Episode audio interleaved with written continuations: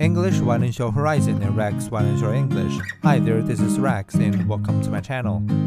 Greece's limit on visitors to the Parthenon.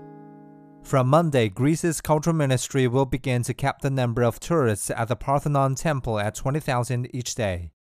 This summer saw record demand for online tickets to the rocky Acropolis hilltop, with up to 23,000 people visiting daily, most of them arriving before noon. The rise was partly driven by an increase in cruise ship arrivals at Athens port, Piraeus.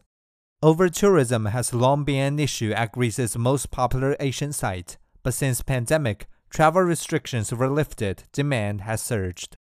Under the new timetable, up to 3,000 visitors will be admitted every two hours. To ease overcrowding, the ministry is also considering whether to reopen two additional 5th century doorways at the Marble Propylaea the site's monumental gateway and only entrance. Archaeologists are relieved that that action is being taken, but some worry that concrete walkways may be extended to make access easier, covering ancient statue bases and cuttings in the rock.